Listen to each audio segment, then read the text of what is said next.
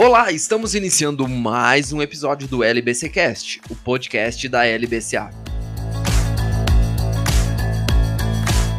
Eu sou o Thiago Bomonati e nós vamos conversar hoje sobre as implicações jurídicas no metaverso. E quem domina o assunto é a nossa sócia Lorena Carneiro, que vai bater um papo conosco sobre isso. Lorena, seja muito bem-vinda.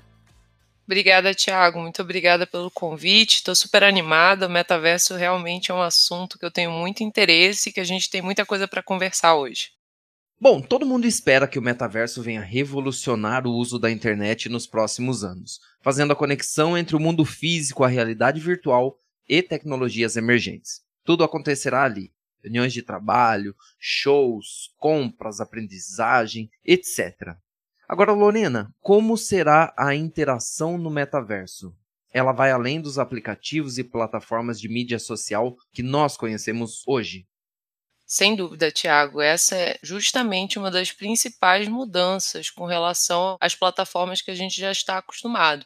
O metaverso tem uma dimensão aí muito maior, ele é multidimensional, né? O que quer dizer? Permite que a gente faça uso dos nossos cinco sentidos: a visão, a audição, o tato, o olfato, o paladar. Hoje em dia a gente está muito acostumado a ver e ouvir os conteúdos. A ideia é ter uma imersão nos conteúdos, ter uma experiência muito mais próxima, principalmente dos nossos sentidos. O que isso quer dizer? Teremos possivelmente sensações físicas no metaverso, né? Obviamente isso passa aí pelo desenvolvimento de alguns dispositivos, a gente já fala bastante sobre dispositivos de realidade virtual, realidade aumentada, e a tendência justamente é que isso se intensifique. Então, a gente pode falar sim que o metaverso ele vai além do que a gente está acostumado, vai ser algo bem mais imersivo.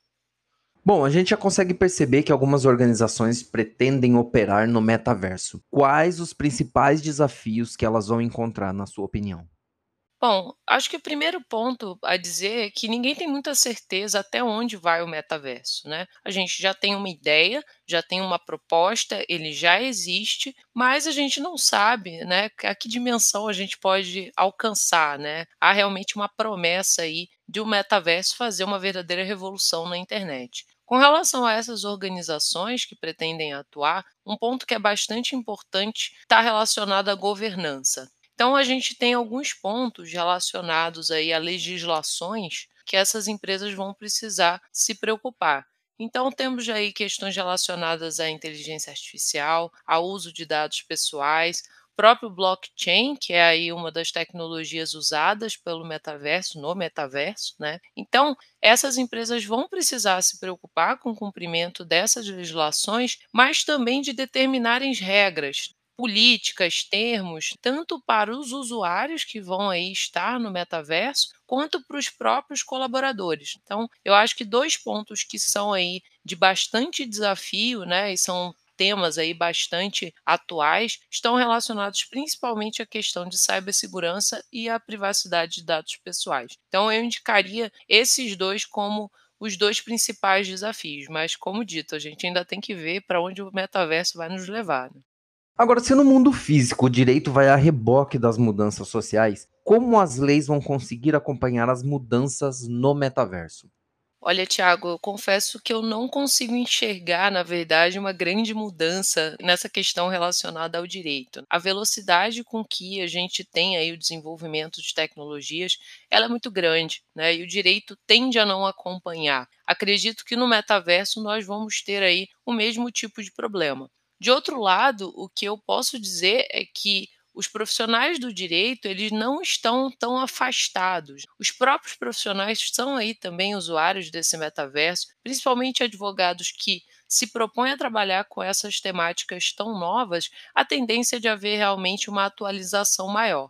Mas, infelizmente, né, a gente acaba tendo aí o direito sempre vindo um pouco atrás. E fica aí sempre um papel bastante significativo, bastante relevante para os operadores do direito tentarem encontrar aí soluções jurídicas que acompanhem no mesmo ritmo as mudanças tecnológicas, ainda que do ponto de vista legal, legislativo, nem sempre a gente consiga manter o mesmo nível de atualização. Agora, na sua opinião, vai ser possível aplicar legislações já existentes, como de proteção de dados pessoais, a famosa LGPD?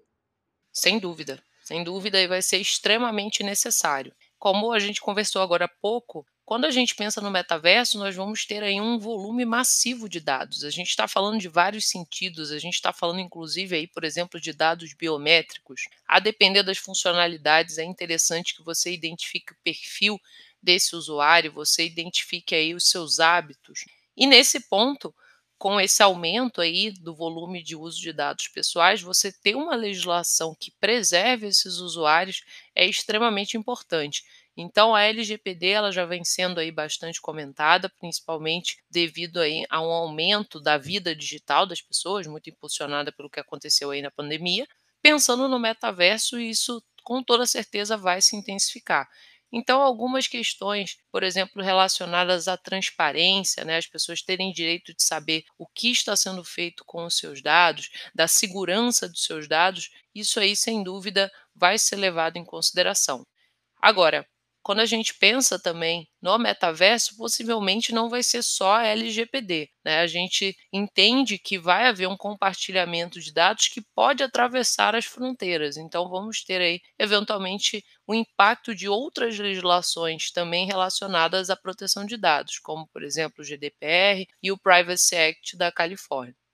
Bom, nossos dados provavelmente estarão todos no metaverso, né? Com isso, poderá ocorrer algum golpe de engenharia social?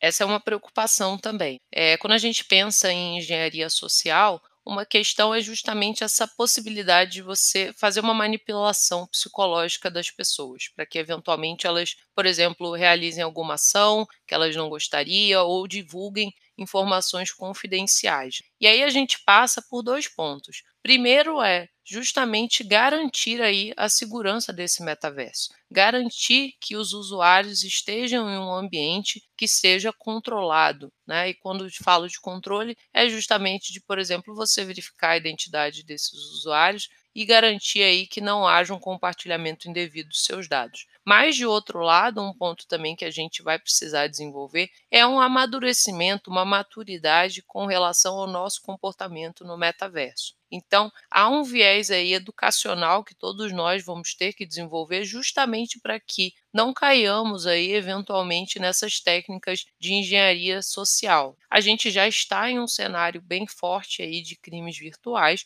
e sem dúvida, quanto mais estivermos nesse ambiente virtual, que é a proposta do metaverso, maior é a chance de sermos vítimas. E na sua opinião, no metaverso vai ter espaço só para moedas digitais? Olha, acredito que não num primeiro momento, né? Quando a gente pensa nesse processo do metaverso, ele vai ser algo que vai aos poucos.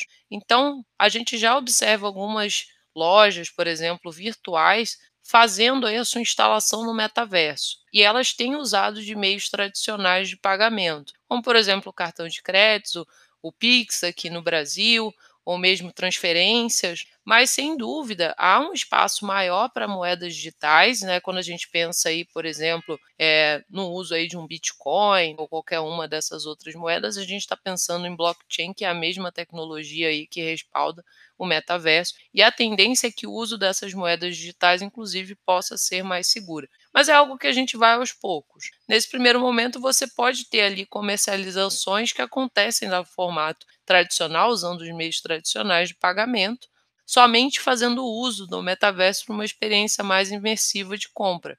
Mas, sem dúvida, a principal aí, a abertura para essas moedas vai ser para as moedas digitais. E como evitar ou punir todos os tipos de violência, como stalking e assédio sexual no metaverso?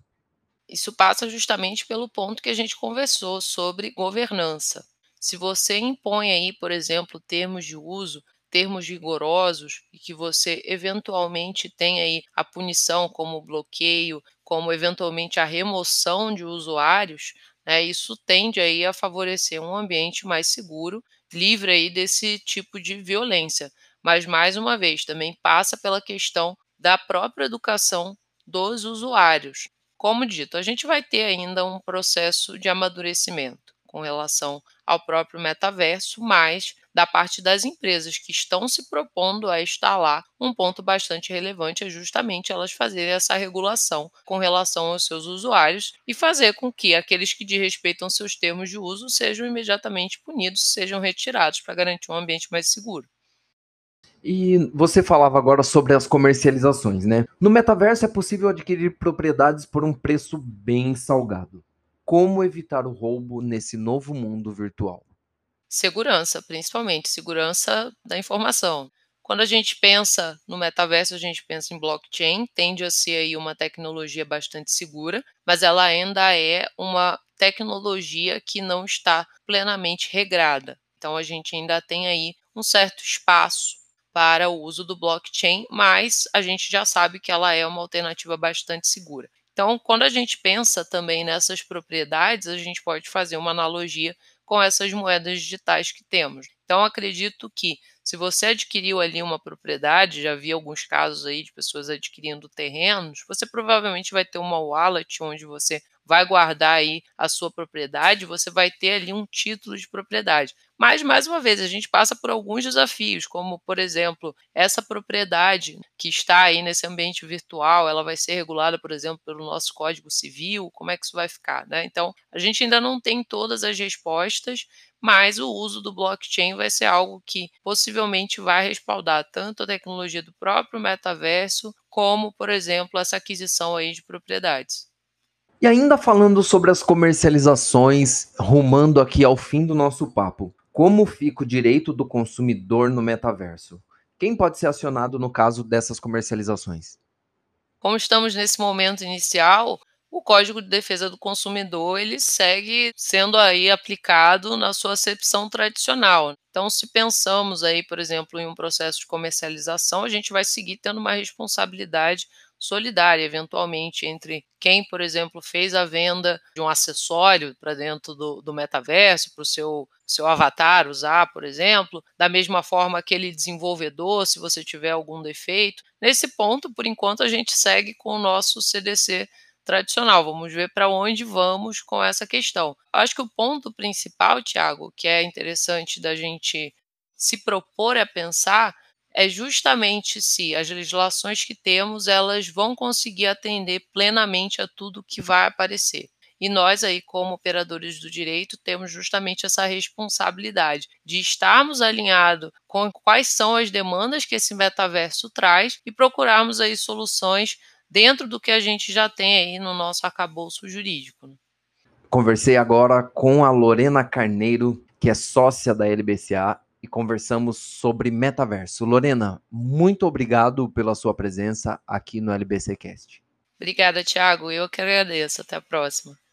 E nos vemos na próxima terça-feira com mais um episódio do LBCcast. Até lá.